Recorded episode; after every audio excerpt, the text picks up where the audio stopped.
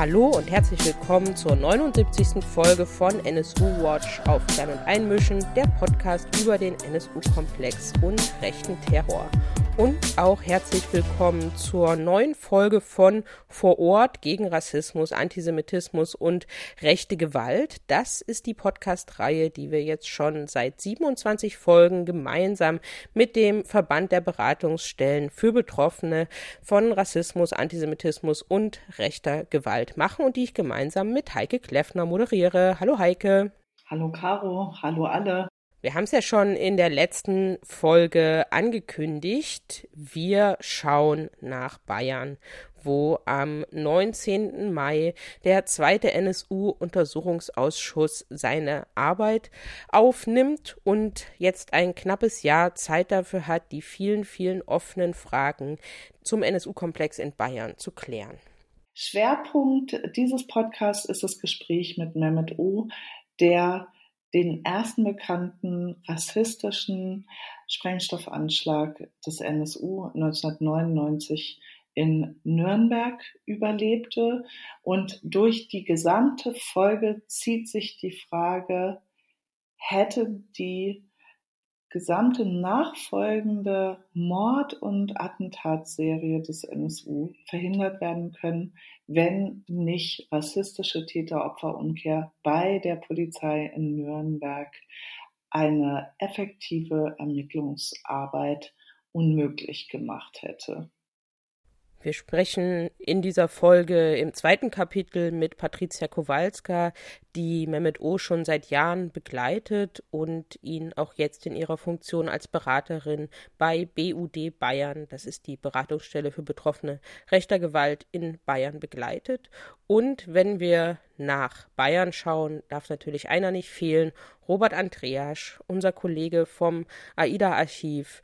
Und er spricht mit uns darüber, was der NSU-Untersuchungsausschuss jetzt in der verbleibenden Zeit unbedingt machen muss. Und wenn wir jetzt über den Beginn des zweiten NSU-Untersuchungsausschusses im Bayerischen Landtag sprechen, aber eben auch nochmal ganz besonders mit Mehmet O nach Nürnberg schauen, dann müssen wir eins im Kopf haben. In Bayern hat der rassistische Terror des NSU die meisten Opfer gefordert. Emma Şimşek, Abdurrahim Özidoglu, Habel Kilic, Ismail Yasha und Theodoros Bulgaridis wurden in Bayern vom NSU-Netzwerk ermordet. Und bis heute sind die Mithelferinnen, die UnterstützerInnen, die diese Taten ermöglicht haben, die aus der Neonazi-Szene in Nürnberg, in München und aus Thüringen an der Ausspähung äh, der Opfer und der Tatorte beteiligt waren, nicht zur Verantwortung gezogen worden und zum Teil öffentlich äh, nicht benannt.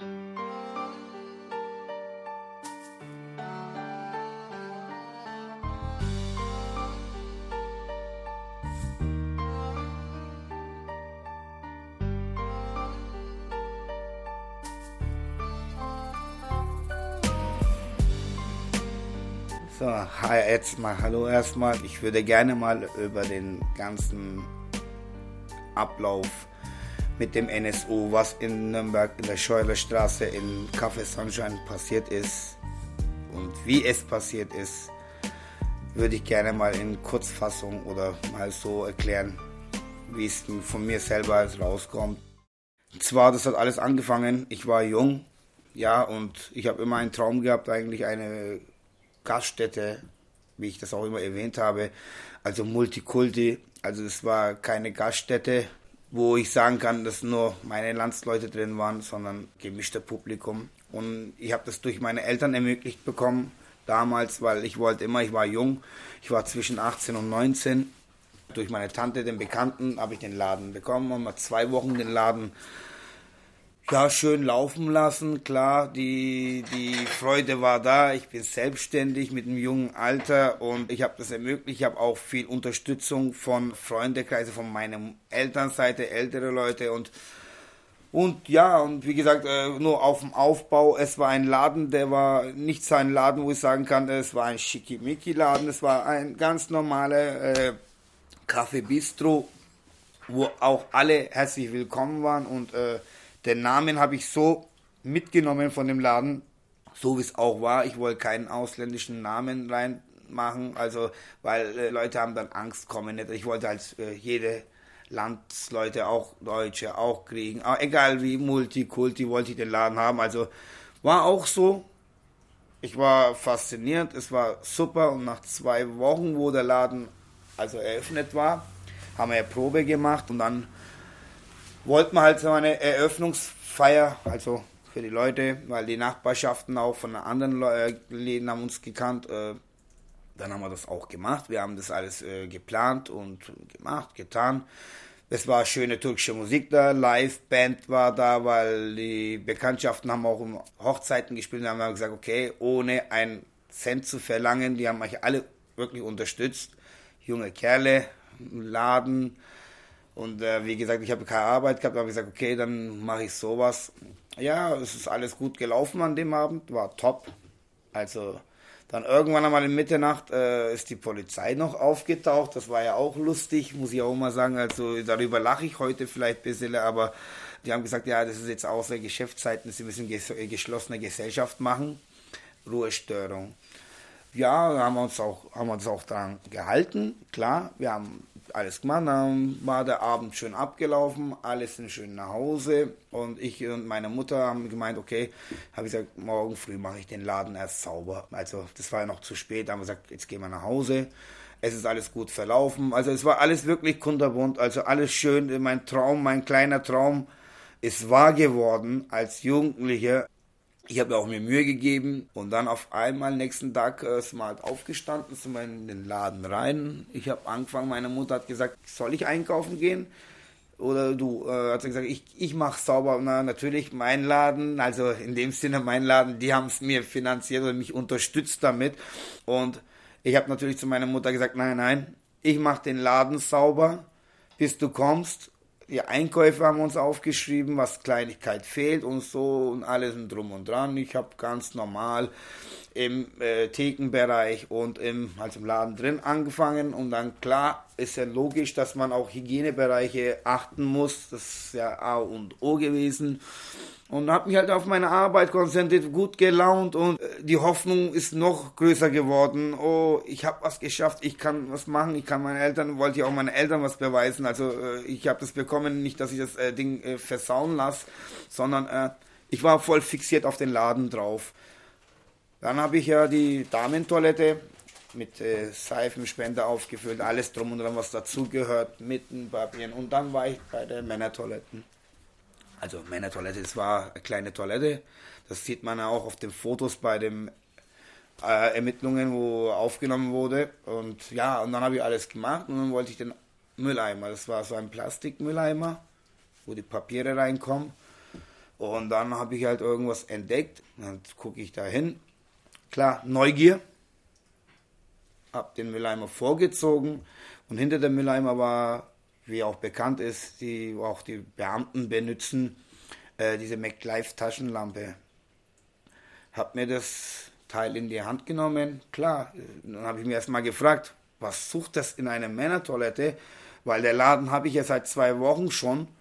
Oder ich habe das in zwei Wochen betrieben und habe mir gedacht, das, also das, habe ich, ist mir nie aufgefallen, sowas. Und ja, und an dem Abend, wo die äh, zum Thema nochmal, wo ganze Eröffnungsparty waren, da waren auch deutsche Jugendliche da. Aber in dem Sinne, ich muss mal so sagen, das wurde mich oft gefragt, ja, können Sie äh, sagen, ob wer da drin war? Oder äh, früher in der Zeiten war es nicht so wie heute in den Laden, wo du reinkommst, dass du die Gäste im Blick hattest.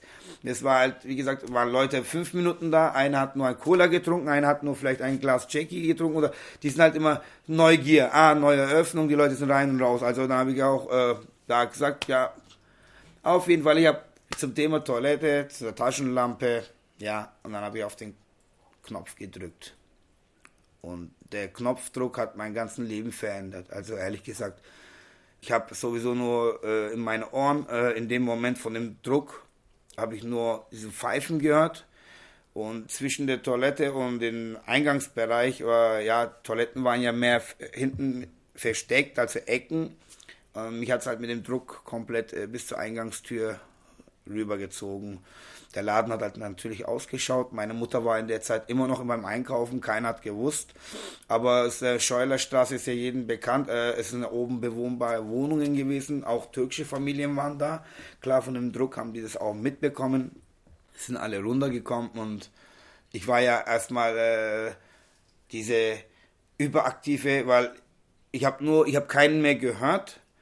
Ich habe nur gesagt, bitte holt meine Mutter. Die haben mich gefragt, ob ich einen Krankenwagen oder ich, ich habe ich hab die Leute sehr, sehr schwer gehört. Ich war in dem Moment, äh, was ist jetzt passiert?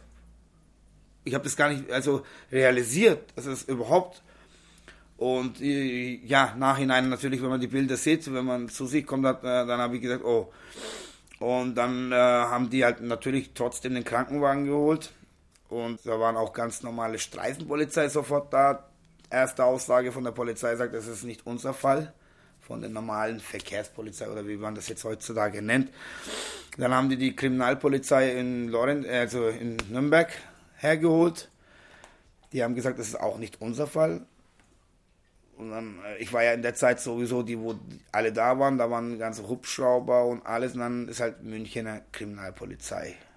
Die waren so schnell da haben natürlich wie in den Filmen, also wo ich das heute noch die Bilder sehe, ich habe Zeitungsausschnitte und alles drum und dran, wie ich das sehe, das ist wirklich äh, wie in einem Film. Äh, die Blutspuren, das ganze Splittern, was in meinem Körper drin war. Ich war im Krankenhaus, wurde behandelt und war ja auch äh, acht Wochen lang pflegebedürftig, weil ich war komplett also von oben bis runter von dem Druck. Ich habe wochenlang also richtig nichts gehört ich konnte nicht mal meinen Arm bewegen, also weil das alles mit Bandagen von dem Druck. Ich habe die Splittern, ich habe auch immer noch heute noch auch laut Krankenhaus die Atteste, dass ich da auch, ja, heute, wenn ich meinen Körper manchmal angucke, dann sehe ich immer noch, das geht nicht einfach so weg. Aber gut, ich bin gut davon gekommen, aber das Problem war nicht wegen du. Ich wurde als Opfer in dem Laden, was passiert ist, wo ich dann zu mir gekommen bin und bei der Polizei meine Aussage geben musste, ich wurde beschuldigt. Ob ich mit Schutzgeld zu tun habe, ob ich mit Drogenhandel zu tun habe, ob ich mit Prostitution zu tun habe, ob ich ein Festierungsbetrug. Also ich wurde in dem Moment nicht als Opfer gesehen, sondern als Schuldiger. Und keiner hat mir äh, aufklären können, äh, warum. Es waren keine Einbruchsspuren drin, also musste es ein Gast oder derjenige oder der das geplant. Und mit, bis zu der Zeit habe ich mich ja nie mit solchen Sachen äh, aufgefasst. Also in dem Sinne, äh, dann habe ich erst später hineinbekommen, ja, die Dönermorde in Nürnberg, in der, in der Nähe von meinem Laden, in der Scharerstraße und etc. und alles drum. Und dann, wenn ich das äh, in Zeitung, wo ich das gesehen habe, dass die Punkte, wo gekennzeichnet worden sind, dass die Läden nicht mehr so viel Abstände haben. Ah, die Frage, warum ich? Ich war noch frisch, aber es war vielleicht nicht direkt auf mich bezogen, vielleicht nur Ausländer. Obwohl ich den Namen als Sunshine gelassen habe. Also den Laden. Ja, gut, und dann äh, habe ich meine Aussage abgegeben bei der Polizei, Münchner Polizei. Die haben dann gemeint, bitte bleiben Sie von den äh, Medien, von der Zeitung fern. Und sonst erschweren Sie unsere Ermittlungen. Klar, man glaubt der Polizei. Äh, ich gesagt, klar, weil mir wurde keiner hat was gesagt, warum, wieso, weshalb das passiert ist. Ich musste jahrelang mit dem leben. Ich habe keinen Anwalt gehabt, wie ich heute mit den Herrn Daimler habe. Oder ich habe keine Unterstützung gehabt äh, mit solchen Leuten, wo jetzt vor mir wie ihr da steht und oder die Birgit Meier oder ich habe keinen Bezugsperson gehabt. Ich war alleine da gestanden. Ich war acht Wochen in meiner Wohnung drin. Ich habe Angst gehabt, vor die Tür zu gehen. Ich wusste nicht, ob jetzt, warum, wieso, weshalb das passiert ist. Feinde habe ich, klar, jeder hat mal, aber Feinde ist, dass mir sowas antun kann, habe ich nicht gehabt. Definitiv nicht. Weil ich habe eine enge Familienbeziehung gehabt. Also äh, klar, jeder macht in seiner Jugendzeit vielleicht mal Blödsinn, aber dass es so weit kommt, dass man einen hochjagen tut und dann hat die Polizei auch natürlich als Beweismaterial die ganzen Taschenlampe, alles, das war eine Fehlzündung. haben die gemeint. Ah, dann haben die auch noch behauptet, vielleicht, ob ich das selber gebastelt habe. Habe gesagt, äh, äh, und wenn es keine Fehlzündung wäre, hätte ich heute keine Arme. Der ganze Waschbecken, der ganze Laden hat ausgeschaut.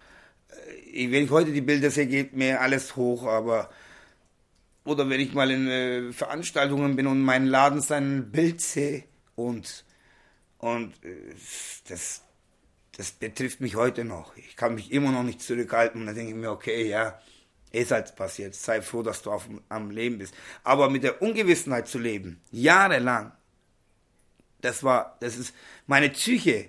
Die können mir so viel Geld geben, wie die wollen. Wirklich, glaub mir, das habe ich auch im Landtag gesagt. Egal, was die machen. Natürlich äh, habe ich Haufen Schulden. Ich bin in Insolvenz gegangen, ich bin hergekommen, ich habe habe nur eine Matratze gehabt, nur einen kleinen Fernseher gehabt. Jahrelang habe ich so gelebt. Keiner hat gefragt, wie es mir geht. Irgendwann einmal bin ich in der Wohnung hier umgezogen. Ich will jetzt nicht was Falsches sagen, das war glaube ich 2018, glaube ich war es. Ja, komme ich von der Arbeit, schönes Wetter, ich habe eine Zimmerwohnung gehabt damals und dann klingelt es bei mir. Mach die Tür auf, steht die Polizei da. Sagt sie, da habe ich gleich die Tür zu. Sagt sie, Sie brauchen keine Angst haben. Äh, sie sind, wir wollen nur, wir haben eine Benachrichtigung von der Münchner Kriminalpolizei, die wollen mit Ihnen einen Termin machen. Dann habe ich gesagt, wieso, weshalb? Weil ich habe in dem Moment gar nicht mehr realisiert, weil ich habe mich mit der Sache, ich wusste ja nicht, was passiert ist. Ich habe gesagt, okay, ich fange mir jetzt ein, ein schönes neues Leben an. Die Psyche ist mit mir, die ist immer dabei. Die kann ich ja nicht verstecken. Das geht nicht, also von mir selber nicht. Aber ich habe es versucht. Ich habe keine Therapie bekommen. Ich habe gar nichts bekommen. Null. Und dann äh, habe ich gesagt, ja klar, natürlich, machen wir den Termin. Und dann haben wir den Termin gemacht. Dann sind die zu mir angeflogen oder angereist äh, in den Polizeirevier in meine Gegend, wo das war. Und an dem Tag war die Polizeirevier komplett leer, wo ich da drin war waren keine einzige Beamte da, nur die zwei Kriminalpolizeibeamten. Muss sagen, die waren auch eigentlich recht nett. Ich habe erstmal gefragt, wieso? Münchener Polizei, wieso, was wollt ihr? Ja, Sie wissen doch, was in 99 in Nürnberg passiert ist. Wir wollen die Aussage erfrischen. Sag ich, wie bitte? Für was will ich die Aussage erfrischen? Nicht mal warum, wieso, weshalb. Hätten wir auch sagen können, hey, wir haben Anhaltspunkte oder wir haben irgendwie was, wir können ihn, äh, aber wir müssen. Haben wir gemacht. Und dann haben die mir irgendwann vorgeworfen in der Aussage, dass ich einen Punkt irgendwie fast falsch gesagt habe. Und dann habe ich gesagt, äh, guter Herr, guter Beamter, wie viele Jahre sind vorbeigegangen? Ich bin 38. Sagt er, ja, ist okay. Dann haben die mir die alte Aussage vor meine Nase gelegt, damals, wo es passiert ist.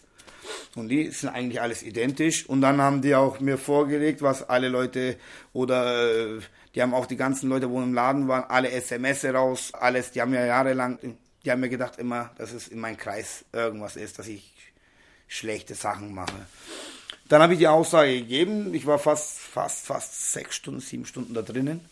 Und dann dürfte ich mir irgendwann einmal, wenn die Aussage fertig war, dann hat er gesagt, äh, haben wir Pause gemacht, haben wir zusammen Zigaretten mit den Beamten geraucht. Wir waren ja auch wie Freunde, sagen wir mal so, weil die haben sich nicht als Beamte, sondern also locker genommen alles. Ich sage ja, der Revier war komplett leer. Also dürfte kein normaler Polizist dabei sein. Wir waren in einem Raum drin.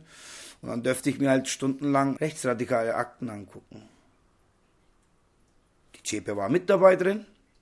Klar, die haben mich immer im Fernsehen gesehen und so. Aber ich wusste bis dahin nicht, was NSU ist oder was es ist. Weil ich war in meiner eigenen Welt. Ich wollte einfach nur mein Leben nur aufbauen. Und wie gesagt, daraufhin der Punkt oder den Anschlag gegeben hat, dass ich auf eine Person in den Stunden öfters mal drauf gezeigt habe. Aber wenn Sie mich fragen, warum, wieso ich da, aber habe das Gesicht kommt mir bekannt vor. Ich habe das Gesicht gesehen. Aber wer die Person war, hat mir keiner gesagt. Auch an dem Tag nicht, die Beamten nicht. Die haben mir das gleiche Wort gesagt. Bitte, wo wir alles fertig waren, äh, bitte halten Sie sich aber von den Medien und von den äh, ganzen weg. Habe ich es wieder gemacht, habe ich zurückgehalten. Bis auf den Tag, wo der Journalist, wo ich mein, nach der Arbeit komme und äh, es ist auch eine Zeit lang auch danach vorbeigegangen, kommen wir von der Arbeit, und mache meinen Briefkasten wie alle normale Menschen auch. Dann sehe ich, und ich finde ich sage es heute auch noch, äh, ich bin aber dankfroh von den Journalisten auch, dass er mich gefunden hat und dass eine Person sich getraut hat, um das aufzuwählen. Ich musste so, wie wir jetzt hier hocken, habe ich es von einem Journalisten erfahren müssen, hat er mir meine Aussage, erste Aussage, meine zweite Aussage und das Bild, was hier kann. Wissen Sie, auf wen Sie gezeigt haben? Sage ich, nein, das hat mir auch die Beamten nicht gesagt. Dann sagt er, ja, das, dann tue ich Sie als aufklären.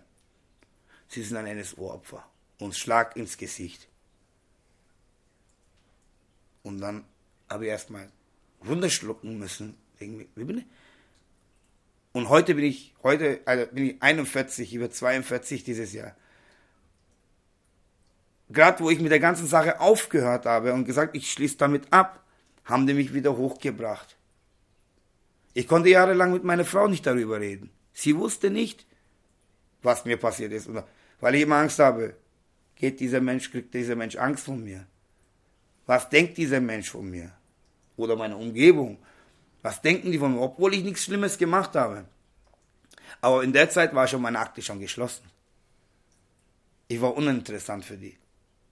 Und dann, äh, wie gesagt, dank Daimlergüller durch den Journalisten ist die Sache aufgewühlt worden. Und, und dann habe ich ein bisschen Hoffnung bekommen, habe ich ein bisschen Vertrauen bekommen. Und auch die Birgit Meyer, wie gesagt, dann habe ich äh, Anfang äh, wirklich, äh, ich, ich wollte auch den Kindern oder den Schulen äh, zeigen, was Terror ist oder was nicht gut ist, meine Geschichte erzählen, dass die mal live sehen, nicht nur beim Verschreiben vom Journalisten oder von da, sondern persönlich diesen Person persönlich da sehen. Und ich habe auch viele Sachen also gesagt bekommen, dass sie echt mutig finden, dass sie es machen. Und solche Wörter haben mich aufgebaut. Also ehrlich gesagt, das hat mich aufgebaut. Und dann habe ich halt immer wieder weitergemacht. Und dann habe ich gesagt, hey, ich habe Erfolg, es geht. Ich kann zeigen, also, dass da auch andere Leute noch interessieren und machen und tun. Und die Entschädigung, was ich bis jetzt bekommen habe, durch Dank Daimlergüller, da habe ich dann auch mal gesagt, das ist ja, sagt er, das ist nicht mal ein Krümmel von einem Brot, ist ein Menschenwert so, äh, Leben so viel wert oder wie? Und auf jeden Fall, seitdem mache ich jetzt weiter. Und ich habe viele andere Opfer auch kennengelernt. Und denen seine Geschichten haben mich auch aufgebaut. Und äh, interessant natürlich, weil jeder hat was anderes erlebt.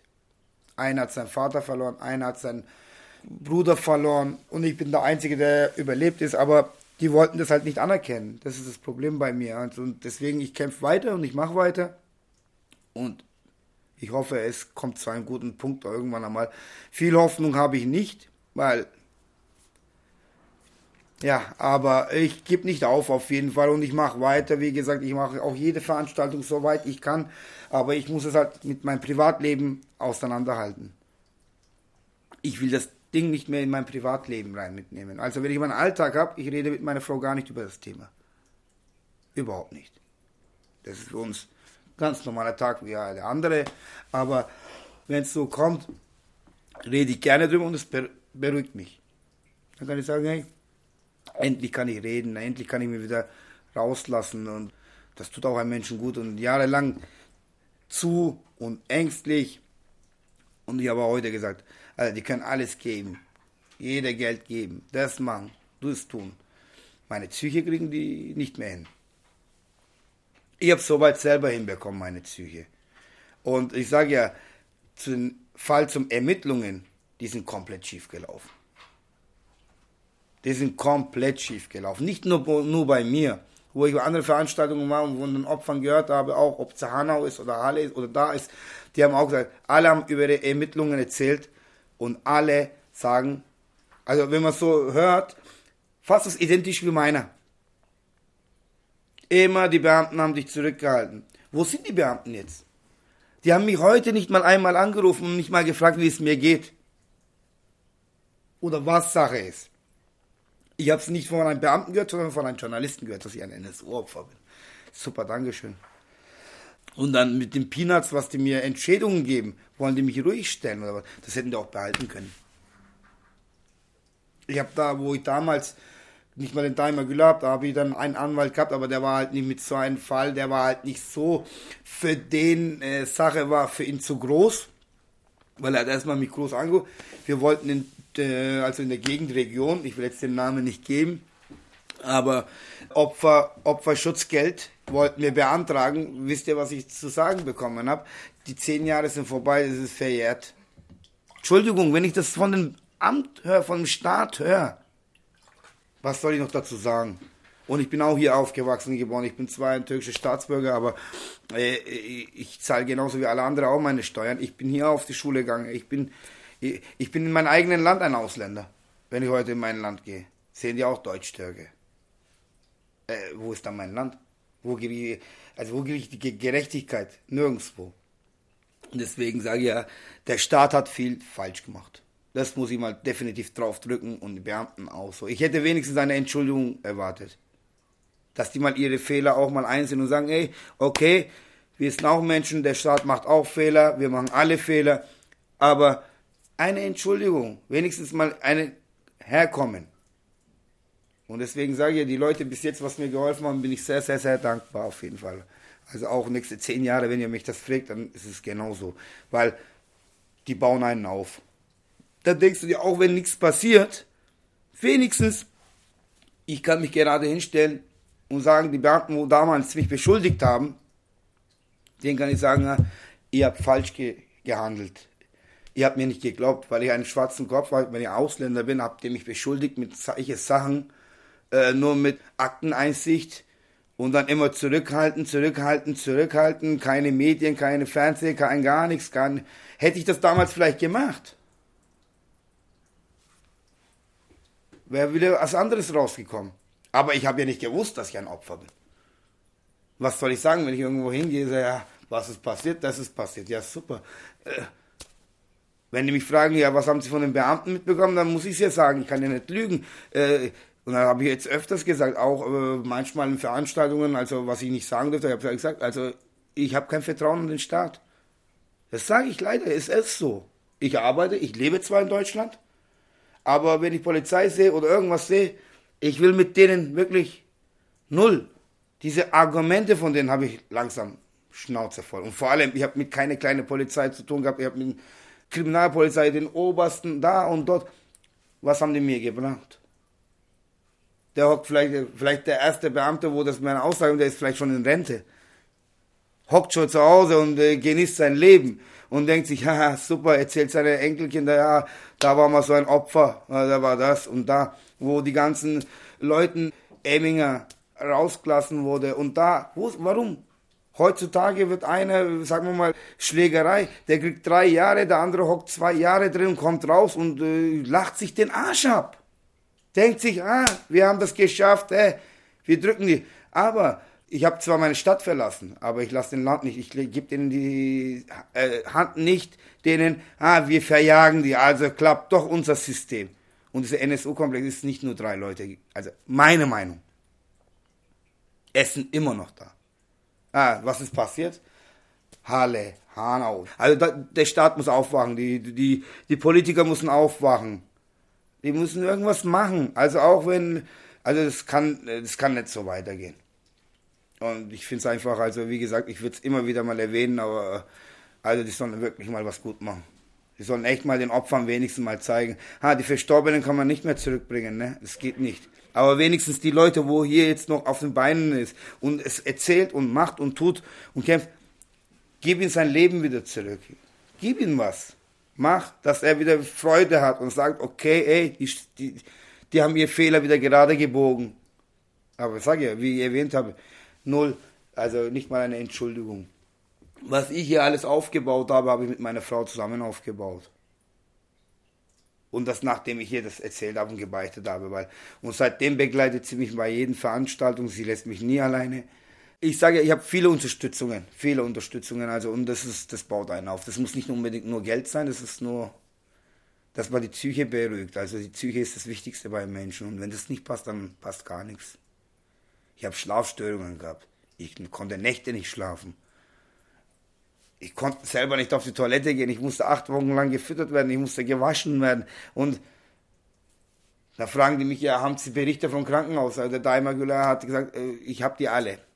Ja, warum habt ihr als Staat das nicht gemacht? Ihr wusstet doch, wo ich an dem Tag äh, den Anschlag bekommen habe, welchen Krankenhaus ich gebracht wurde. Die Polizei hat den Laden verblombt, den Laden dürften wir nicht mehr reingehen. Die mussten ihr ganzen äh, aufmachen.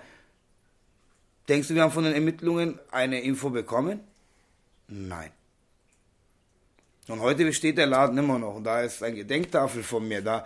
Und ich wurde oft gefragt, ob ich mal da wieder mal reingehen würde und äh, ich habe es jahrelang also, ja, ich will nicht, habe ich gesagt, ich will nicht. Aber letztens habe ich so ein Gespräch mit der Birgit Meyer gehabt, dass er wenn du möchtest, wenn du dich äh, stark fühlst, wir könnten zusammen, ich kann mit dem Wirt reden, weil er hat ja auch die Sache mitbekommen, was vor in dem Laden passiert ist oder denk, klar, der hat auch jetzt, mich würde es auch äh, Angst geben, wenn ich jetzt äh, irgendeinen Laden nehme und ich weiß davor, was in dem Laden passiert ist. Da werde ich auch vorsichtig. Da haben wir gesagt, ja, ob wir einen Kaffee mal trinken. Habe gesagt, wenn ich mal so mich so weit fühle, ich kann nicht gleich Ja oder Nein sagen. Aber ich würde schon gerne mal da drin hocken. Aber ich weiß, wenn ich da drin hocke, und wenn ich mal auf die Toilette gehe, dann kommt mir alles wieder hoch in den Laden. Weil ich weiß genau Sekunde zu Sekunde, wie das passiert ist. Und nachdem klar das passiert ist, dann habe ich auch klar nichts mehr mitbekommen. Ne? Ich bin auch äh, in den Jahren, wo ich noch in Nürnberg war, ich bin nie von der Straße äh, vorbeigefahren oder auch mit der Straßenbahn nicht. Ich wollte wollte diese Ecke Allesberger Straße gar nicht mehr sehen. Also wirklich nicht. Und es sind viele Leute, wo ich dort kenne. Aber ich gehe ungern nach Nürnberg und besuchen. Sehr, nur wenn ich Veranstaltungen, auch wenn wir Veranstaltungen gehen. Also ich gehe selten in Nürnberg, laufe irgendwo rum. Weil mittlerweile werde ich auch, meine Bilder sind da und das da. Du weißt nicht, wer was ist, weil das ist noch nichts aufgeklärt. Woher weiß ich nicht, dass einer neben mir steht und oder weil heutzutage ist äh, Internet, die kriegst du kriegst jeden raus, wo was ist. Und da habe ich gesagt, ey, ah, ich gehe gerne in Nürnberg, ja. Da kann ich mir immer sagen, ey, ist meine Stadt, ah, meine Schule, ah, mein Kindergarten, ah, meine Arbeitsstelle, da habe ich gearbeitet, da habe ich geschafft, da hat meine Mutter 40 Jahre gearbeitet, da hat mein Vater in Eige gearbeitet. Das sind alles Sachen, wo einen hochkommt.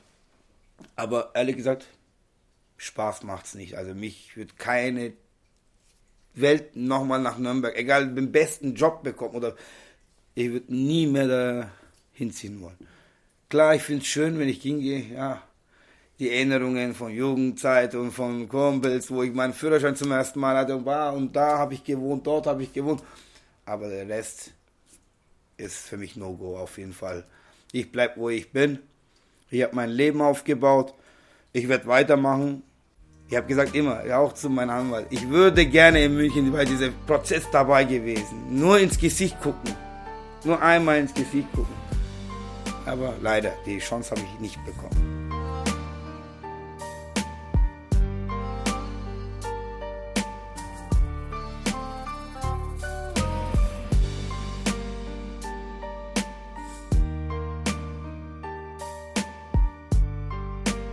Im zweiten Kapitel von Vor Ort in Bayern begrüßen wir Patricia Kowalska. Sie ist bei der BUD Bayern, das ist die Beratungsstelle für Betroffene rechter Gewalt in Bayern. Das BUD steht für Beratung, Unterstützung und Dokumentation. Hallo Patricia, schön, dass du wieder bei uns im Podcast bist. Hallo Caro und auch hallo Heike. Ja, wir haben ja gerade das Gespräch mit Mehmet O gehört. Du begleitest ja Mehmet O schon eine lange Zeit. Ja, wie ist dieser Fall denn aus deiner Sicht einzuordnen? Ja, vielen Dank erstmal nochmal, dass ihr mich und auch die Beratungsstelle BUD eingeladen habt, heute hier beim Podcast zu sprechen. Genau, ich habe Mehmet O schon vor meiner Arbeit bei BUD begleitet und ihn jetzt als Betroffenen des NSU-Terrors auch wirklich als Beraterin dieser Beratungsstelle für betroffene rechte Gewalt in Bayern zu beraten und zu begleiten, ist wirklich was Besonderes. Und wir fangen auch gerade erst damit an. Und man sieht einfach, wie wirklich diese jahrzehntelang fehlende Unterstützung sich auch hier besonders am Fall Mehmet O offenbart, weil die Gesellschaft eben den NSU-Terror nicht als rechte Gewalt erkannt hat und auch wir, die, die eigentlich sensibilisiert sein sollten oder sind, auch für Rassismus, für rechte Gewalt, für Antisemitismus, äh, müssen bis heute die Lehren aus dem NSU-Komplex ziehen, die Konsequenzen ziehen. Und ähm, deswegen finde ich es auch so gut, dass ihr Mehmet O als Betroffenen zuerst geschaltet habt, dass wir ihm zuhören können und ähm, jetzt auch noch weiter äh, seine Forderungen unterstützen. Wir unterstützen natürlich auch die Forderungen nicht nur von Mehmet O nach Aufklärung, sondern auch von den anderen Betroffenen. Und ich schätze eben seinen Fall als besonders prägnant dafür ein, dass die bayerische Rolle im NSU-Komplex viel zu wenig beleuchtet wurde. Sein Fall ist so die prägnanteste Stelle, an der sichtbar wird, wie viele Lücken es noch gibt im NSU-Komplex, insbesondere in Bayern. Du hast ja bei uns auf der Homepage auch schon einen Artikel über den Anschlag auf Mehmet O geschrieben, der zurückgeht auf eine gemeinsame Veranstaltung. Wir werden den Artikel natürlich in den Links zum Podcast hier verlinken und da hast du den Anschlag, den vergessenen Anschlag des NSU genannt. Auch deswegen legen wir hier den Schwerpunkt der Podcast-Folge genau auf diesen Anschlag, um ihn wieder zurück ins Bewusstsein zu holen. Du hast ja jetzt den gesamten Ablauf sozusagen im Blick die Jahre zwischen 1999 und 2011 aufgearbeitet, beziehungsweise 2013 aufgearbeitet und begleitest Mehmet O schon lange. Wie ist dein Blick auf diese Zeitspanne? Wie ist das Ganze aus deiner Sicht abgelaufen, auch wenn man es vor allen Dingen vor der Hintergrundfolie des NSU-Komplexes sieht? Wie gehört dieser Anschlag genau in den NSU-Komplex hinein? Ja, danke, Caro. Es ist ja tatsächlich der erste bekannte rassistische Anschlag nach dem sogenannten Untertauchen des Kerntrios. Und ich argumentiere eben, dass es der vergessene Anschlag ist, weil der Anschlag ja ähm, nicht mal im NSU-Prozess mit aufgenommen wurde, aber von Anfang an nicht ernst genommen wurde. Also es zeigt sich von vornherein ein skandalöser Umgang der bayerischen Behörden mit den Betroffenen, wirklich Ermittlungen, die diese rassistische Täter-Opfer-Umkehr forcieren. Die Tat wurde verharmlost und auch von der Gesellschaft letztendlich ignoriert. Die Medien haben das nicht aufgenommen, nicht ernst genommen. Und das ist genau das System NSU-Komplex, das sich auch bei jedem weiteren Mord und Mordversuch im NSU-Komplex zeigt. Ich finde, wenn wir uns jetzt das nochmal chronologisch anschauen, gab es so drei zentrale Phasen, warum dieser Anschlag eben so in Vergessenheit geraten ist. Und ich würde die gerne aufarbeiten. Die erste Phase ist eben von 99 bis 2000, die kurze Phase der Ermittlungen nach dem Anschlag. Die zweite Phase würde ich eingliedern in dem Moment, wo der NSU-Prozess begonnen hat, 2013 bis hin zu 2018. Und die steht für den Ausschluss von Mehmet O von diesem Prozess, weil er eben dort nicht als Nebenkläger teilnehmen durfte. Und der dritte Punkt, die dritte Phase ist quasi von 2018 bis heute, wo auch nochmal deutlich wird, dass es eine fehlende Aufarbeitung gibt und bis heute dieser Anschlag nicht ernst genug genommen wird und der betroffene Mehmet O bis heute nicht die gesellschaftliche Anerkennung erfahren hat, die er als NSU-Opfer erfahren muss. Ich würde jetzt im Detail auf die Phasen eingehen. Und die allererste Phase von 1999 bis 2000 waren eben die kurzen Ermittlungen. Und ich würde diese Phase betiteln damit, dass es quasi die rassistische Täter-Opfer-Umkehr und das gefährliche Desinteresse der Ermittlungsbehörden wie der Anfang des roten Fadens des NSU-Komplexes eben sich schon manifestiert. Die Ermittlungen konzentrieren sich nämlich stark auf den Betroffenen. Es wurde zum Beispiel auch sein Zimmer durchsucht. Obwohl im Ermittlungsbericht zwar auch anerkannt und benannt wird, dass hauptsächlich migrantische Community den Laden, also die Pilzbar, nutzte, wird das mögliche Tatmotiv Rassismus an sich nicht explizit in Erwägung gezogen. Es gibt aber ansonsten keinerlei anderen stichhaltigen Ermittlungsansätze. Trotzdem wird ähm, zu Beginn wenigstens die Leitung des Staatsschutzkommissariats hinzugezogen aufgrund dieses Anschlags und aufgrund der Verschränkungen mit dem Blick auf die migrantische Community. Ähm, der Ermittler Manfred Pfister wird später auch 2006 bis 2008 für die BAO Bosporus zuständig werden und ermittelt da als einziges Mal ähm, tatsächlich gegen ein mögliches rechtes Umfeld in Nürnberg. Aber auch hier 2000 erkennt der Staatsschutz nicht diese Möglichkeit eines rechten Anschlags und äh, folgert schlussendlich, dass ein politischer Hintergrund nicht erkennbar sei. Stattdessen werden weit hergeholte bis total absurde Gründe herangezogen, wieso der Betroffene selbst verdächtig sei. Zum Beispiel, weil er die vollständigen Namen der türkischen Gäste nicht kennen würde, was die Ermittler, die bayerischen Ermittler als sehr unwahrscheinlich bezeichnen. Oder seine Reinigungsmethode sei unüblich, weil man doch logischerweise erst kehre, kehren würde und dann den Müll ausleert. Und ähm, solche absurden Verdächtigungen, die oder eine Kritik am, am Handeln der Betroffenen haben ihn dann in den Fokus der äh, Ermittlungen gerückt. Mehmet O hat ja selbst auch noch von äh, viel schwerwiegenderen Ansätzen berichtet, ähm, wie den Fragen nach Schutzgeld oder Versicherungsbetrug. Und dem Betroffenen wird auch in der Akte eben fehlende Unterstützung oder Hilfe in den Ermittlungen vorgeworfen. Wir sehen also diese markante Täter-Opfer-Umkehr, die eben der rote Faden auch des NSU-Komplexes ist, was die ähm, Ermittlungen der Behörden angeht. Und obwohl dieser Anschlag eben mit einer potenziell tödlichen Bombe erfolgte, ermittelt die zuständige Staatsanwaltschaft in Nürnberg-Fürth tatsächlich wegen fahrlässiger Körperverletzung. Was total absurd ist, weil auch das äh, Landeskriminalamt zunächst wegen der wegen des Herbeiführens einer Sprengstoffexplosion und der gefährlichen Körperverletzung ermittelt. Aber da sehen wir auch wieder, die Staatsanwaltschaft, also die ermittlungsleitende Behörde, nimmt den Betroffenen und ähm, die, den Anschlag gegen den Betroffenen nicht ernst. Und weil letztendlich die Ermittlungen gegen Mehmet O natürlich nichts ergeben, äh, stellt die Staatsanwaltschaft Nürnberg-Fürth nach nur sechs Monaten am 10. Januar 2000 auch die Ermittlungen ein.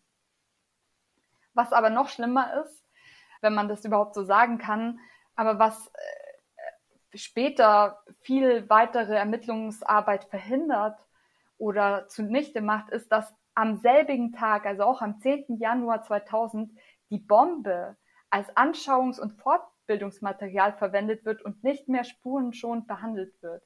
Das heißt, dass die Staatsanwaltschaft einfach komplett diesen Fall aufgibt, ab dem Moment, wo sie diese Entscheidung zur Einstellung getroffen hat. Und äh, es ist ja eigentlich üblich, dass solche Fälle, gerade bei so gravierenden ähm, Fällen wie bei einer potenziell tödlichen Bombe, sollten die Fälle in Zukunft wieder überprüft werden, falls sich auch neue Hinweise ergeben. Und das wurde damit verunmöglicht. Und für mich stehen damit die Ermittlungen für die Schlussstrichmentalität der bayerischen Behörden, wenn es um ja, rassistische rechte Gewalt geht. Unterm Strich muss man also sagen, die bayerischen Behörden wollen den Fall nicht aufklären. Es ist den Behörden schlichtweg egal. Zusätzlich zeigt sich in den Medien, die wenigen Berichte, die es gibt, äh, sind sehr verharmlosend oder richten sich sogar gegen den Betroffenen eher. Niemand von den Medienschaffenden kommt auf die Idee, mit den Betroffenen zu sprechen. Was waren die Folgen für den Betroffenen? Mehmet O hat das ja sehr deutlich beschrieben. Dieses Nichtwissen um die Täterschaft, um, um, hat ein massives auch Misstrauen in den Staat und in die Polizei evoziert, auch wegen der rassistischen Täter-Opfer-Umkehr. Er hat ein beständiges Unsicherheitsgefühl und Ängste gehabt und musste eben seine ganze Existenz neu aufbauen und hat einen massiven finanziellen Schaden und eine komplette Veränderung des Lebenswegs ja erleiden müssen. Und deswegen fordern wir auch als Beratungsstelle bis heute angemessene Entschädigung für die Betroffenen, weil es auch nicht nur die Anerkennung dieser Gewalt und dieses Leidensweg bedeutet, sondern auch ganz konkrete Unterstützung für die tatsächlichen ja, Belastungen, die die Betroffenen aushalten mussten so lange. Im November 2011 wir wissen es, hat sich der NSU selbst enttarnt. Die Ermittlungen zur Mordserie und den Sprengstoffanschlägen des NSU haben zuvor meist getrennt stattgefunden. Man hat die Sprengstoffanschläge nicht mit der Mordserie in Zusammenhang gebracht. Man hat zwar immer mal in die Richtung gedacht, aber das nicht stringent verfolgt. Das Selbstbekenntnis auf DVD bringt dann letztlich die Mordserie mit den Sprengstoffanschlägen in Verbindung, weil sich der NSU zu diesem bekennt, aber nicht zum Anschlag auf Mehmet O. Das heißt, 2011 wird noch nicht bekannt, dass der NSU den Anschlag auf Mehmet O begangen hat. Eine weitere Chance wäre gewesen, bundesweit wurden nicht aufgeklärte Anschläge, die ja dem Muster des NSU vielleicht ähneln oder möglicherweise einen rechten Hintergrund haben könnten, von den Behörden erneut geprüft. Auch da hat man nicht ermittelt, dass der NSU verantwortlich ist für den Anschlag auf Mehmet O sondern das kam eben erst später raus und hatte, beziehungsweise das wirst du gleich nochmal ähm, einordnen, äh, Carsten Schulze, angeklagt am NSU-Prozess, ähm, hat letztlich diesen Anschlag bekannt gemacht, also wieder nur durch ein Selbstbekenntnis von den Neonazis, von den Tätern selber und eben nicht durch ähm, Behördenermittlungen und es hatte eben die Konsequenzen, die du am Anfang schon benannt hast, der Nichtaufarbeitung. Wie ging es denn dann 2013 weiter? Was war das denn dann für einen Moment? Ja, also 2013 war es ein ziemlich überraschender Moment, als am 11. Juni, dem achten Verhandlungstag im NSU-Prozess, der Angeklagte Carsten Schulze bei der Befragung durch den Senat darum gebeten hatte, seine Aussage zu erweitern. Darin hat er dann umfassend von Details berichtet, die er eben einfach bei früheren Aussagen und vorherigen Verhandlungstagen zurückgehalten hat. Dabei ist er eingegangen auf den Zeitpunkt im Frühjahr 2000, als er nach Chemnitz gereist ist, um Böhnhardt und Mundlos die geforderte Cesca zu übergeben. Die drei hatten sich in einem Café getroffen und unterhalten und kurz bevor Zschäpe dazu kam, haben Mundlos und Böhnhardt vor äh, Schulze so seine Aussage damit geprahlt, dass sie in Nürnberg vor, ähm, in einem Laden eine Taschenlampe abgestellt hätten, die Sache aber nicht geklappt hat. Hier kann man nur mutmaßen, die Sache wird nicht als erfolgreich bewertet, deswegen ist sie vielleicht auch nicht im Bekennervideo aufgetaucht. Letztendlich beendet äh, Schulze seinen Bericht damit, dass das Gespräch dann abgebrochen wurde, als Chepe dazukam und ihm angeblich erst äh, später klar wurde, dass es sich um einen Sprengsatz gehandelt haben müsste. Letzten Endes, was passiert an diesem Tag noch? Ähm, seine Aussage am Abend. Natürlich recherchieren viele Journalistinnen zu dieser Tat und finden dann, kommen dann sehr schnell eben darauf, dass es sich um den ungelösten Anschlag in der Nürnberger Scheuerstraße handeln muss. Das heißt also auf den Anschlag auf Mehmet O. Und wenige Tage später dann, am 13. Juni, wird schon ein Ermittlungsverfahren eingeleitet gegen Beate Zschäpe wegen des Verdachts des versuchten Mordes sowie des Herbeiführens einer Sprengstoffexplosion. Noch am selben Tag, also auch an diesem 13.06.2013, wird dann Mehmet O nochmal erneut vernommen. Das hat er ja auch ähm, in seinem Bericht genau erklärt, wie ihm dort ordnerweise Fotos von rechten TäterInnen zur Identifizierung vorgelegt wurden wobei Mehmet O ja nicht gesagt wurde, dass er Betroffener des NSU-Terrors ist. Auch nicht äh, nach der Befragung. Stattdessen haben ihn ja die Polizistinnen nur gewarnt davor, sich an die Öffentlichkeit zu wenden, was natürlich wieder die Angst verstärkt hat und die Isolation des Betroffenen. Zuletzt, was eigentlich dazu geführt hat, dass Mehmet O eben nicht Teil auch des NSU-Verfahrens werden konnte, also dass weder sein Fall noch er als Nebenkläger Teil dieses Prozesses werden konnte, war dann Ende 2014, als der GBA Mitte Dezember entschied, dass dieser Anschlag zwar ermittelt wird, also sie haben einen Zeugen geladen, einen Sachbearbeiter aus einem Dezernat, Dezernat für Sprengstoffermittlungen des Landeskriminalamts Bayern. Und der hat dann auch tatsächlich nachweisen können, dass diese Bombe schwerwiegende Verletzungen bis zur Todesfolge hätte erreichen können und dass die eben nur wegen einer Fehlfunktion, weil sie nicht richtig geschaltet hat, die ähm, Splitterwirkung nicht so vollzogen hat, wie es sozusagen geplant war. Denn die Täter haben sogar den Schaft dieser Pseudotaschenlampe so manipuliert, den Metallschaft, dass er in möglichst viele Teile zerborsten wäre, was natürlich die Wunden bei den Betroffenen massiv erhöht hätte und die Tödlichkeit dieser Bombe insofern äh, verschärft war. Letzten Endes hat dann am 30. Dezember 2014 der GBA den Taschenlampenbombenanschlag, den sogenannten Taschenlampenbombenanschlag aus verfahrensökonomischen Gründen nicht in die Anklage aufgenommen. Das heißt, sie haben quasi so argumentiert, ein weiterer Anschlag fällt nicht ins Gewicht, was die Schuld- und Straffrage der Hauptangeklagten Schäpe angeht. Das ist natürlich aus betroffenen Perspektive unmöglich, weil dadurch dem Betroffenen verwehrt wurde, als Nebenkläger aufzutreten, dem Betroffenen verwehrt wurde, dass sein Fall auch juristisch aufgeklärt wird. Und letzten Endes bedeutet es auch die fehlende Anerkennung, die eben an dem Mordversuch an Mehmet O durch den NSU und natürlich auch die fehlende Aufklärung von wirklichen Mittätern und Mittäterinnen. Was natürlich auch aus der Perspektive der Beratungsstelle hinzukommt, dass die juristische Aufarbeitung des Falles besonders wichtig auch ist für eine Traumaverarbeitung für Betroffene, weil Betroffene in der Rolle der Nebenklage eine aktive Position im Verfahren haben, also nicht nur passiv maximal als Zeugen und Zeuginnen geladen werden können, sondern eben durch ihre Rechtsbeistände aktiv ins Verfahren eingreifen können, Beweisanträge stellen können und äh, mehr. Was natürlich dadurch auch gefehlt hat, waren Solidaritätserfahrungen oder die Möglichkeit, sich nochmal im Kontext dieses Großverfahrens öffentlich zu positionieren. Das alles wurde Mehmet O verwehrt und hat natürlich bis heute tiefgreifende Folgen. Damit wäre ich auch schon bei der letzten Phase, die sich eben nach Ende des NSU-Prozesses 2018 bis heute zieht. Denn erst seit 2018, also eigentlich quasi mit dem Ende des NSU-Prozesses, wird der Fall überhaupt öffentlich stärker beleuchtet. Jonas Miller, ein Journalist des Bayerischen Rundfunks, hat ähm, sich eben damals auf den Weg gemacht und äh, nochmal intensiver versucht, Mehmet O ausfindig zu machen. Und er hat es dann im Sommer 2018 tatsächlich geschafft.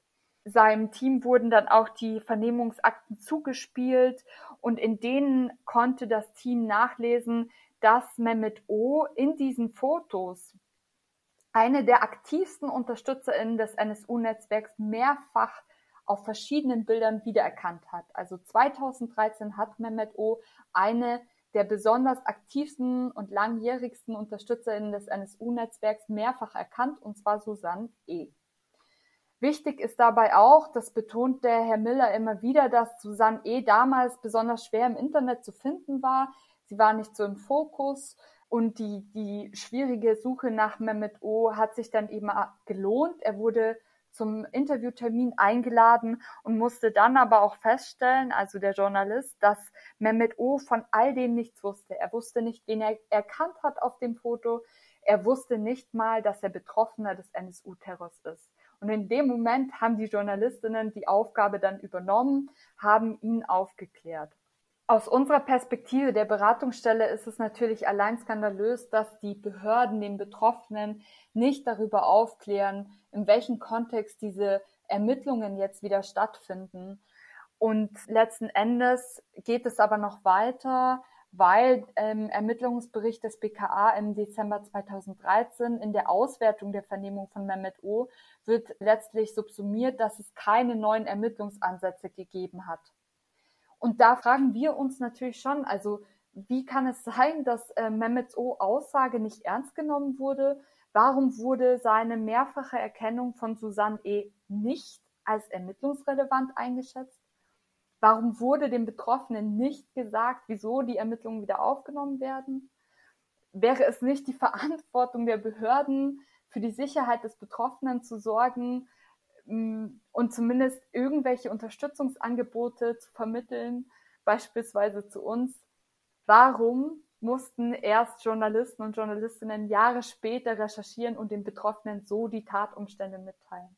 All das sind eben gravierende Probleme, die zeigen, dass die bayerischen Behörden auch nach dem oder während dem NSU-Prozess und auch Jahre danach, weil es hat bis heute keine offizielle, offiziellen Stellungnahmen gegeben, kein offizielles Herantreten an den Betroffenen seitens der staatlichen Behörden, dass eben die Behörden keine Konsequenzen und Lehren aus dem NSU-Komplex gezogen haben, nicht mal bei den Betroffenen des NSU-Terrors. Im Gegenteil, der Betroffene hat sich dann selbst entschieden, an die Öffentlichkeit zu gehen und wir wollen ihn nun dabei auch unterstützen und uns seinen Forderungen anschließen. Was wir von Mehmet O gehört haben und was wir jetzt auch von dir zum weiteren Fortgang der Ermittlungen gehört haben, ist ja ein krasses Beispiel für institutionalisierten Rassismus in den Ermittlungsbehörden in Bayern. Und kannst du etwas dazu sagen, wie sich das auswirkt in Nürnberg auf andere Betroffene von rassistischer Gewalt und äh, wie sich das insgesamt auswirkt. Dieses Wissen darum, dass Mehmet O nicht die Gerechtigkeit erfahren hat und auch nicht seine Rechte wahrnehmen konnte als Verletzter im Strafverfahren? Also ich muss das äh, auf zwei Ebenen beantworten. Einmal ganz abstrakt und einmal ganz konkret. Dieser Fall ist einfach überhaupt nicht ernst genommen worden und nirgendwo wirklich gehört worden. Also es hat ja wirklich bis 2018 gedauert jetzt und mit der Entscheidung eben, dass Mehmet O gesagt hat, na gut, ich gehe jetzt an die Öffentlichkeit, erst damit bekommt er eben Solidarität und dadurch wird erst bekannt, ähm, wie die Behörden bis zum heutigen Tage mit ihm umgehen. Aber tatsächlich ist dieses Wissen darum immer noch sehr, sehr unbekannt und deswegen würde ich weiterhin von dem vergessenen Anschlag des NSU sprechen, weil auch der Anschlag, wenn wir über den NSU-Terror sprechen, wenn sich Menschen daran erinnern und die Geschichte des NSU-Komplexes aufarbeiten, wird der Anschlag oft ausgeblendet. Also das ist immer noch, das möchte ich einfach betonen, dass es da einfach immer noch eine große Lücke gibt.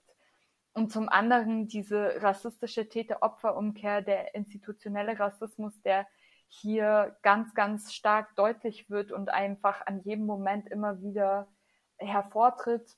Natürlich kommt er bei den Betroffenen an und das ähm, merken wir bis heute, dass sich da eben bei den Behörden, was traumasensible kultursensible, rassismuskritische Arbeitsweisen angeht, einfach viel zu wenig getan hat. Also wenn, dann stoßt man auf Individuen in den Behörden, die sich vielleicht mal engagieren, aber die sind die absolute Minderheit. Es zieht sich bei jedem, bei jedem Vorfall, bei all unseren Klienten, Klientinnen, die wir beraten, eben weiterhin fort, dass diese rassistische Täter-Opfer-Umkehr oft stattfindet, dass sich die Betroffenen nicht ernst genommen fühlen und vor allem zeigt sich halt ein grundlegendes Misstrauen und da wird auch immer wieder die Geschichte des NSU als Beispiel herangezogen von den Betroffenen. Ja, schaut doch mal, die haben das nicht aufgeklärt, die haben die zu den Tätern gemacht, da wird vertuscht. Mir wird sowieso nicht geholfen. Ich gehe nicht mal zur Polizei, ich zeige das nicht an. Also dieses Misstrauen, und diese, diese Angst, nicht ernst genommen zu werden oder dieses Wissen darum, besser gesagt, das merken wir bis heute und ja, das ist bis heute da. Aus der Erfahrung eurer Beratungsarbeit bei aktuellen Fällen von rassistischer Gewalt hat sich irgendetwas verändert an diesen Mustern von rassistischer Täter-Opfer-Umkehr ähm, und Zuschreibung? Wie gesagt, also es hat sich wenig verändert. Die meisten Betroffenen werden weiterhin nicht ernst genommen. Wenn man auf eine rechte oder rassistische Tatmotivation hindeutet, wird die in den Ermittlungen nicht äh, hervorgehoben oder nicht als solche ernst genommen. Viel zu viele Vorfälle, die wir begleiten, werden beispielsweise als Nachbarschaftsstreitigkeiten abgehandelt, obwohl ganz klar rassistische Motivation beispielsweise für Beleidigungen bis hin eben zu Gewalttaten dann letztendlich vorliegen. Also unterm Strich muss man einfach sagen, es hat sich sehr, sehr wenig in der Praxis getan. Eigentlich nichts. Wir nehmen ja heute am 17. Mai auf. Der Podcast wird also in den nächsten Tagen erscheinen und wir wissen auch, übermorgen hat der zweite bayerische NSU-Untersuchungsausschuss seine konstituierende Sitzung. Den bleibt jetzt ein knappes Jahr Zeit, noch einmal auf den NSU-Komplex in Bayern zu schauen. Wie seht ihr diesen NSU-Untersuchungsausschuss und was sind eure Forderungen? Wie muss es jetzt dort und auch darüber hinaus weitergehen, wenn es um den Fall von Mehmet O geht, aber eben natürlich auch um andere Fälle rassistischer Gewalt und um den NSU-Komplex?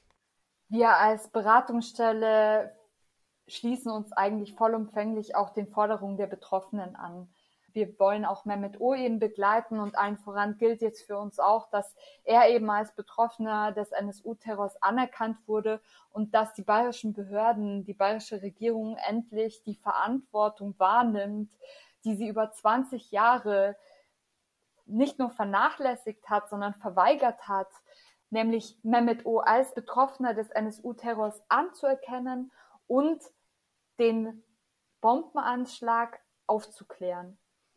Wir fordern umfassende Aufklärung des Anschlags, aber darüber hinaus gilt es auch eben die Unterstützerinnen und Unterstützer vor Ort in Bayern zur Rechenschaft zu ziehen. Der parlamentarische zweite Untersuchungsausschuss hat die Chance, sich das ähm, Netzwerk des NSU nochmal ganz genau anzuschauen äh, in Bayern.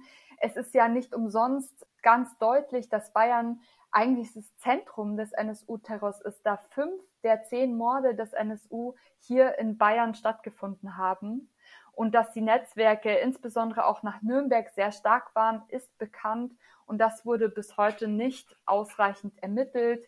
Auch in Richtung Verbindung natürlich jetzt ähm, mit Susanne E. in Beziehung auf den Anschlag auf Mehmet O, was die ganzen, die ganzen Unterstützungsleistungen von den potenziellen Mittätern eben angeht, die müssen einfach umfassend aufgeklärt werden.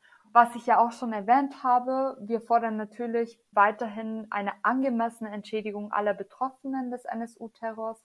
Da kann ähm, insbesondere Bayern auch auf jeden Fall noch nachholen und sich vielleicht an Thüringen orientieren. Wir fordern auch eine Entschuldigung seitens der Behörden und man kann einfach nur hoffen, dass irgendwann wirklich weitreichende Konsequenzen gezogen werden für die Polizei und Behördenarbeit, insbesondere im traumasensiblen Umgang mit Betroffenen, aber auch, und das ist ganz elementar im NSU-Komplex, nämlich Rassismus und Antisemitismus kritisch und diskriminierungssensibel gearbeitet wird in den Behörden. Das ist, wäre das große Ziel und die große Aufgabe des zweiten Bayerischen Untersuchungsausschusses, dass da endlich ähm, nachgefasst wird und äh, letztendlich ähm, auch ein Blick in die Zukunft gerichtet wird, dass man Erinnerungsarbeit leistet und dass man wirklich gesellschaftlich aus die Lehren aus dem NSU-Komplex zieht. Das könnte durchgesetzt werden, beispielsweise durch die Aufnahme des NSU-Komplexes in den Lehrplan bayerischer Schulen, damit einer solchen Ignoranz und Vergessenheit, wie sie Mehmet O. erleben musste, endlich entgegengewirkt wird. Herzlichen Dank, äh, Patricia, für diesen wichtigen Einblick in diesen wirklich dramatischen Fall von rassistischer Täter-Opfer-Umkehr, aber auch in einen Fall, in dem deutlich wird, dass die Opferrechte von Mehmet O an jedem Punkt in den vergangenen 31 Jahren missachtet worden sind.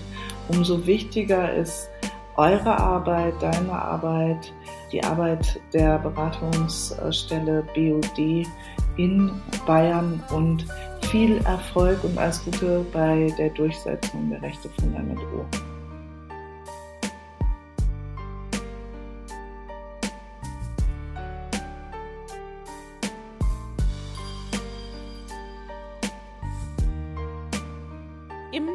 Teil von Vor Ort in Bayern sprechen wir mit Robert Andreasch über den kommenden Bayerischen Untersuchungsausschuss und darüber, was in Bayern eigentlich noch geklärt werden muss.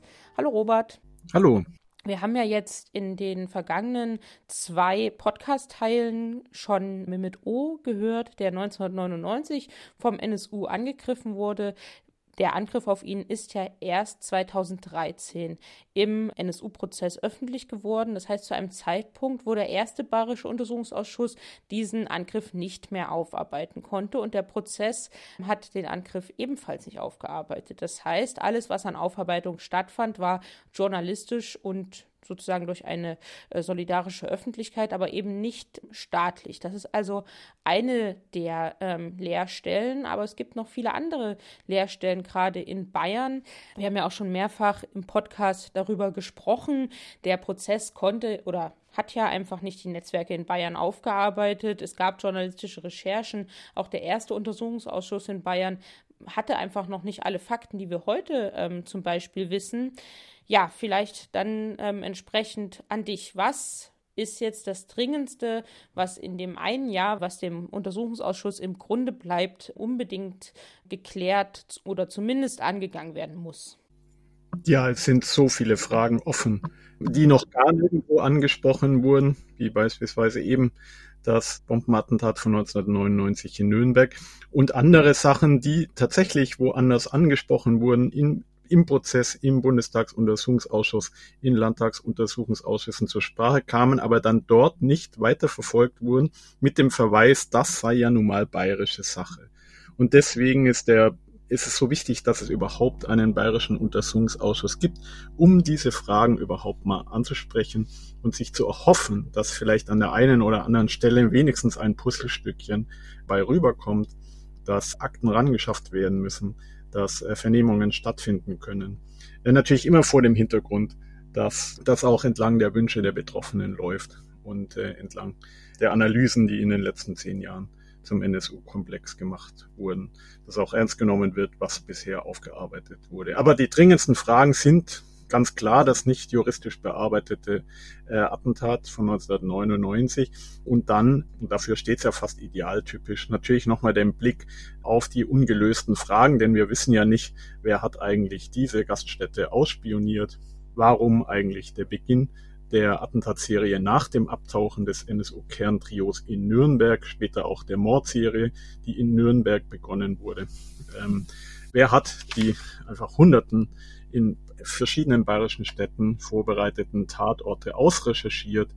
Wer hat hier mitgeholfen bei Unterbringung, Durchführung der Attentate und Vertuschung der Spuren? Wer hatte hier Wissen und insbesondere ist dieses Wissen aus der Naziszene, aus den Netzwerken, aus den Mitbeteiligten vielleicht bei den bayerischen Behörden gelandet? Dafür spricht einiges, denn die Frage der Beteiligung bayerischer V-Personen des ähm, bayerischen Verfassungsschutzes ist äh, ja auch noch so ein Terra Incognita, bis auf das leidige Problem Kaidalik aus dem ersten Untersuchungsausschuss wurde hier ja überhaupt noch gar nichts öffentlich diskutiert. Also äh, die Rollen von beispielsweise Alf Marschner oder auch Stefan Lange als V-Leute des, des Bundesamts für Verfassungsschutz und deren das Wissen, was aus Treffberichten dann wiederum nach Bayern geflossen ist, das wäre einer der Schwerpunkte. Also kurz, um die, um die bayerischen Netzwerke aufzuhellen, insbesondere die bayerischen mitbeteiligten Neonazis, das Platten-Online-Netzwerk Combat 18 in Bayern, das wäre natürlich auch schick, aber da beginnen wir natürlich schon zu strugglen, also ob das noch realistisch ist im verbleibenden Jahr Untersuchungsausschuss, da bin ich äh, skeptisch. Wie müssen wir uns eigentlich diese Nazi-Szene, insbesondere in Nürnberg, vorstellen, zu denen ja das Kerntrio schon lange vor ähm, dem Leben in der Illegalität ab 98 Kontakt hatten. Vielleicht kannst du es noch mal ein bisschen beschreiben. Ja, also das unterscheidet sich gar nicht so von der Neonazi-Szene in den anderen Bundesländern und das ist eben halt einfach ein guter Ansatz für die äh, Ermittlungsarbeit. Also nicht nur, dass natürlich Bayern das Nachbarbundesland von Sachsen und Thüringen ist, sondern auch, dass es auch kilometermäßig gar nicht so weit ist. Sei es äh, von Jena, von Chemnitz oder Zwickau aus bis in nordbayerische Städte wie beispielsweise Nürnberg. Und dann wissen wir einfach aus der damaligen antifaschistischen Recherche oder aus der nachträglichen Analyse, wie eng äh, verbunden Neonazi-Szenen waren. Also hm, die, die vorhandene Publizistik, die vorhandenen CD-Cover, die vorhandenen antifaschistischen Beobachtungen der damaligen Zeit zeigen einfach ein enges Miteinander genau derjenigen ne-, Neonazi-Szenen, die in Thüringen den NSU hervorgebracht haben oder in Sachsen ihn versteckt. Da ist wenig Unterschied zur nordbayerischen Nazi-Szene festzustellen. Und wenn wir uns angucken, wer hat denn dem NSU-Kerntrio in Chemnitz und Zwickau einfach bedingungslos unter die Arme gegriffen und auf wen haben sie sich bedingungslos verlassen, dann sehen wir ähnliche Strukturen, beispielsweise das Netzwerk von Platten-Onner hatte eben nun mal auch Sektionen in Bayern und in Franken. Dann müssen wir uns halt anschauen, was haben denn die in der damaligen Zeit in Nürnberg getrieben, wer gehörte denen an. Ähm, und wir äh, sehen einfach viele Verbindungen, die dann insbesondere in Nürnberg auch bis ins äh, Fußballfan-Hooligan-Milieu hineinreichen. Da ist einfach äh, allerlei, sei es von investigativen Journalistinnen und Journalisten oder von Antifaschistinnen und Antifaschisten mittlerweile aufgearbeitet. Ja, und da hat ja auch der erste NSU-Untersuchungsausschuss im Bundestag schon ziemlich viel Vorarbeit gemacht, wenn man sich überlegt, die ganzen Netzwerktreffen, an denen äh, Mundlos und Böhnhardt insbesondere in Nürnberg und Umgebung teilnahmen, oder? Genau, und es fehlte einfach 2012, 2013, als der erste Untersuchungsausschuss des Bayerischen Landtags äh, tagte genau dieses Wissen. Das war einfach zu knapp, um das von antifaschistischer Seite quasi vorzubereiten. Und es fehlte den Abgeordneten dieses Wissen und die Behörden lieferten nichts. Und da stehen wir heute dank der Arbeit der Nebenklage, dank der antifaschistischen Recherche und dank vieler anderer Untersuchungsausschüsse einfach an einem ganz, ganz anderen Punkt. Ähm, da ist in den letzten zehn Jahren haben sich viele Leute da in die Archive gestürzt und äh, genau dieses, dieses Wissen versucht zusammenzustellen. Das liegt jetzt auch auf dem Tisch und dazu müssen halt jetzt quasi noch Vernehmungen und Aktenanforderungen erfolgen, um dem Ganzen mal etwas genauer auf den Grund zu gehen. Das äh, ist halt immer ein bisschen äh, aufwendig, dass man nicht stehen bleibt an den Kennverhältnissen, weil das die Nazi-Szene dieselbe war, dass sie vernetzt war, dass sie sich kennt das ist jetzt äh, bekannt, sondern dass man auch festnagelt, naja, dann muss man auch schauen, ob diese, die Beteiligten auch in Frage kommen, in, in Bayern das NSU-Netzwerk unterstützt zu haben, ob sie in Frage kommen, Tatorte ausrecherchiert zu haben und überhaupt der Grund äh, gewesen zu sein, dass der NSU in Bayern so mörderisch gewirkt hat. Und warum aus deiner Erfahrung ist das so wichtig, dass hier diese Unterstützer in klar benannt und klar ausermittelt werden. Was macht es für einen Unterschied? Ah, es gibt einfach zwei Gründe. Das eine ist die furchtbare Konsequenz und Straflosigkeit, der Nazi-Szene einfach hat. Also es ist ja im Prinzip ein Witz, was passiert bzw. nicht passiert ist nach der Enttarnung äh, des NSU. Ist ja nicht so, dass die ganze deutsche Nazi-Szene dort aufgerollt worden wäre und es seither behördlicherseits zerschlagen das, das Gegenteil ist ja richtig. Sei froh gegen die Betroffenen, als, als sei, sei ihr Leid und Schicksal nicht wichtig genug, dass man jetzt hier mal ähm, äh, Tabula rasa macht. Und auf der anderen Seite schlichtweg die äh, bestehende Gefahr. Also die damals nicht zerschlagenen Neonazi-Netzwerke, die gibt es ja noch in Bayern. Viele der Protagonistinnen und Protagonisten sind entweder selber noch aktiv oder ähm, haben halt ihren Impact auf die nachfolgende Generation hinterlassen. Also haben äh, Strukturen gegründet, Themen gesetzt, ähm, Wissen und Waffen äh, weitervermittelt und äh, das ist einfach eine, äh, gerade in der jetzigen Zeit des eskalierten rechten Terrors eine dauerhafte Gefahr. Und ich finde, es geht auch so ein bisschen drum, dass der Landtag und das Abgeordnete jetzt endlich mal zeigen, ja, es geht nicht um Sonntagsreden gegen äh, Rechtsextremismus, sondern jetzt geht es auch mal drum, äh, Druck zu machen, also einfach auch äh, sich nicht zu verlassen auf äh, Polizei und Verfassungsschutz, dass die das schon irgendwie erledigen würden, sondern dass man ja, dass das nochmal in der Öffentlichkeit einfach auf den Tisch gehauen wird, weil hier in Bayern einfach gar nichts passiert ist. Ist immer ein bisschen schwierig, weil natürlich auch der Bayerische Landtag jetzt neun Jahre, acht, neun Jahre lang nichts gemacht hat diesen Druck jetzt aufzubauen, das, das hat natürlich jetzt wahrscheinlich schon auch für viele Behörden den Eindruck hinterlassen, wir können tun und lassen, was wir, was wir wollen. Es interessiert im Landtag niemand. Und ich fürchte, der Eindruck ist nicht so ganz falsch. Das, was du sagst, Robert, stimmt absolut. Jetzt ist es ja so, seit über zehn Jahren laufen gegen neun namentlich bekannte Unterstützer und Unterstützerinnen des Kerntrios, die ja den Waffen, Sprengstoff, Wohnungen, Papiere zur Verfügung gestellt haben und so den Terror ermöglicht haben. Ermittlungsverfahren wegen Unterstützung einer terroristischen Vereinigung beim Generalbundesanwalt. Und bislang ist in keinster Weise zu erkennen, dass es dort jemals zu einer Anklage kommen wird. Was für eine Wirkung beobachtest du nur mal auf Bayern bezogen, aber gerne auch darüber hinaus, durch diese Art des nicht zur Anklage bringens äh, des Generalbundesanwalts? Also auf der einen Seite ist es natürlich eine Möglichkeit, Akten zu parken und sie dem Zugriff beispielsweise von Nebenklagevertreterinnen und Nebenklagevertreter zu entziehen, wenn einfach partout nicht weder eingestellt wird noch angeklagt wird, sondern wenn er einfach über ein Jahrzehnt jetzt so Verfahren in der Schwebe sind. Zum anderen, dem Vernehmen nach sind unter den neuen Ermittlungsverfahren, die da äh, gegen namentlich bekannte Personen laufen, gar niemand aus Bayern. Es ist also die Absage, als gäbe es da gar niemand, den man äh, strafrechtlich verfolgen müsste. Das ist schon eine krasse Ansage auch des Generalbundesanwalts und er rettet auch nicht, dass es noch so ein äh, nicht namentlich geführtes Strukturermittlungsverfahren gibt.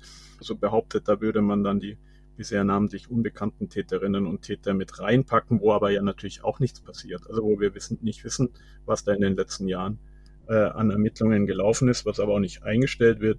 Also weil man offensichtlich auf einen günstigen Moment wartet, wo der öffentliche Druck, der öffentliche Wirbel nicht, nicht so groß wäre. Und jetzt, der, jetzt ist es halt quasi dem Generalbundesanwalt überlassen, über Akteneinsicht und Aktenführung zu entscheiden, es dem Generalbundesanwalt überlassen, anzuklagen oder nicht anzuklagen. Und da ist natürlich jetzt ein parlamentarischer Untersuchungsausschuss am kürzeren Hebel. Aber natürlich könnte der, ähm, der parlamentarische Untersuchungsausschuss Akten einfordern, den, also quasi den Konflikt nochmal offenbar machen. Und der parlamentarische Untersuchungsausschuss kann ja selber auch was rausfinden, was dann vielleicht äh, tatsächlich von strafrechtlich relevanter relevant, also Bedeutung wäre. Also vielleicht muss man, vielleicht muss man nochmal beim BKA dringend nachfragen, was denn da ermittelt wird. Vielleicht gibt's ja da auch spannende Sachen, die einfach nur nie in der Öffentlichkeit diskutiert werden, weil sie außer dem Generalbundesanwalt niemand weiß. Vielleicht muss man aber einfach auch mal Druck machen und da nochmal auf ein paar Punkte hinweisen. Vielleicht muss jemand vorgeladen werden aus der Sonderkommission beim Bundeskriminalamt, um genau einfach diese Fragen auch zu stellen. Was ist denn deine Prognose? Wird das so ein zahnloser Bettvorleger, so wie der Untersuchungsausschuss in Mecklenburg-Vorpommern? Oder hat es die Chance, tatsächlich Lücken in der Aufklärung zu schließen und Verantwortliche zu benennen?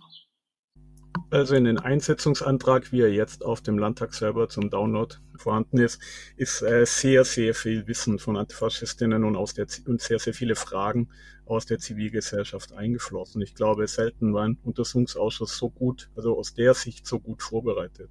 Jetzt wird es aber auf die Abgeordneten von Grünen und SPD ankommen oder deren, deren Mitarbeiterinnen und Mitarbeiter natürlich auch, äh, was da draus gemacht wird. Wird es jetzt weiter verschnarcht? Das ist so knapp von der Zeit wird jetzt losgelegt und wird mit der Intensität und der Konfrontationslust und der, dem wirklichen Willen zur Aufklärung äh, jetzt losgelegt, der aus dem momentanen Einsetzungsantrag spricht, oder wird noch eingeknickt mit der Regierungspartei CSU gekuschelt und daraus ein allgemeiner Schlendrian über Extremismus. Ähm, also äh, nochmal so ein Gelaber wie im ersten Untersuchungsausschuss brauchen wir nicht, meiner Meinung nach.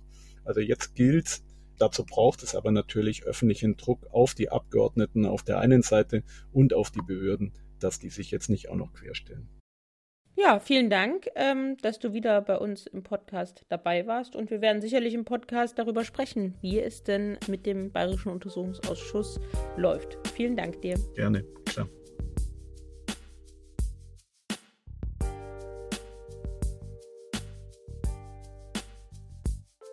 Zum NSU-Komplex in Bayern haben wir ein paar Literaturtipps vorbereitet und einen Veranstaltungstipp. Vom 3. bis zum 5. Juni findet in Nürnberg das diesjährige Tribunal NSU-Komplex Auflösen statt, was natürlich einen Schwerpunkt auf den NSU-Komplex und auf rechten Terror in Bayern setzt, aber eben auch darüber hinaus. Dort könnt ihr euch noch anmelden. Es gibt noch Karten, also seid schnell und seid beim NSU-Tribunal in diesem Jahr dabei. Wenn ihr zum Thema noch weiter lesen wollt, dann empfehlen wir euch die aktuelle Recherche von Jonas Miller, der schon seit Jahren zum ähm, vergessenen Anschlag in Nürnberg recherchiert. Er wurde auch schon mehrfach in diesem Podcast hier erwähnt. Und natürlich den Artikel von Patricia Kowalska, der vergessene Anschlag, den werden wir euch natürlich auch verlinken.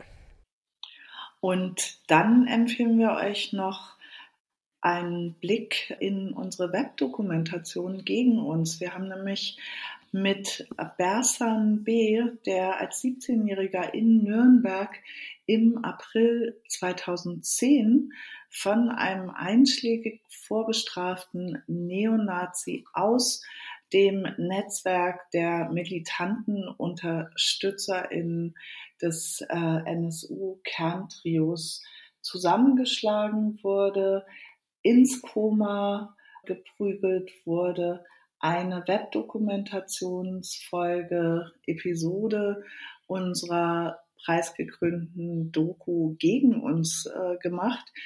Und darin sprechen wir mit Bersan, aber auch mit Freundinnen und Angehörigen von Bersan und mit Seda Bascha Yildiz, der Anwältin der Familie Schimschek, über rassistische Polizeiarbeit in Nürnberg und deren Kontinuität.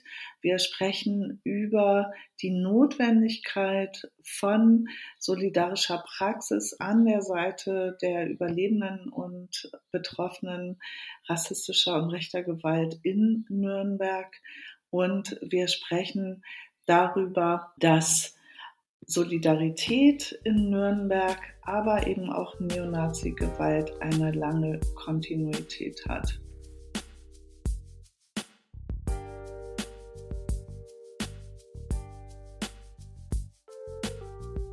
Wir bereiten natürlich schon die nächsten Folgen vor und sitzen da gerade an den Themen NSU 2.0 Komplex. Da findet ja momentan der Prozess gegen den Angeklagten Alexander M. in Frankfurt statt. Und wir schauen natürlich auch schon später ins Jahr. Im August jährt sich das Pogrom von Rostock-Lichtenhagen zum 30. Mal. Und auch dazu wird es hier eine Folge vor Ort geben. Bis zu diesen Folgen findet ihr uns wie immer im Internet nsu-watch.info, verband-brg.de. Bei Twitter und bei Instagram sind wir zu finden, at nsuwatch und at rechte-gewalt und auch auf Facebook sind wir zu finden. Bis zur nächsten Folge. Tschüss Heike. Tschüss Caro. Tschüss alle. Vielen Dank, dass ihr dabei wart.